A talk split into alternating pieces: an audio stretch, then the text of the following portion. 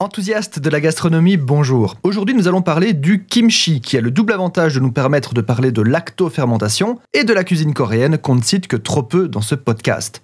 Le kimchi est un mélange de légumes lacto-fermentés. La lactofermentation est un principe assez courant dans notre quotidien. Il s'agit simplement d'un procédé de conservation des aliments, procédé qui consiste à tremper le produit périssable de votre choix dans une grande quantité de sel ou dans une saumure. Je rappelle la saumure étant simplement le nom que l'on donne à de l'eau saturée en sel.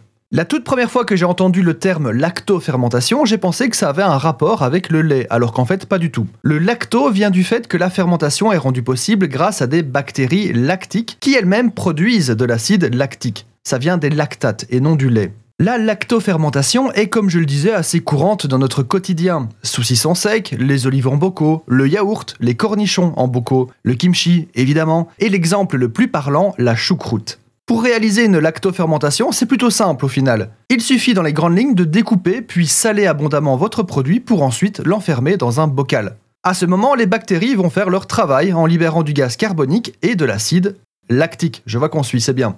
L'acidité du milieu créé va empêcher la prolifération de micro-organismes nuisibles et putréfiants, et donc permettra une conservation. Je prends de gros raccourcis, mais on peut se dire que tout aliment salé ou saumuré est en fait lacto-fermenté. C'est pas tout à fait vrai, mais c'est pas tout à fait faux non plus.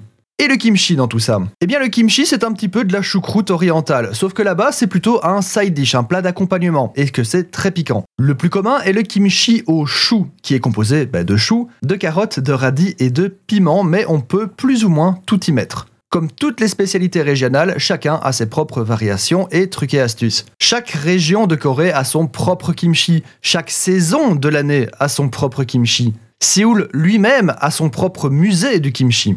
Au niveau du goût, je ne peux pas parler à votre place, mais je peux vous dire que je connais autant de personnes qui adorent qu'autant de personnes qui ne sont pas fans du tout. Le mieux est d'aller le goûter dans un restaurant coréen ou l'acheter dans une épicerie de produits d'importation. Ce sera en effet bizarre de suivre une recette dont vous ne connaissez pas le goût final.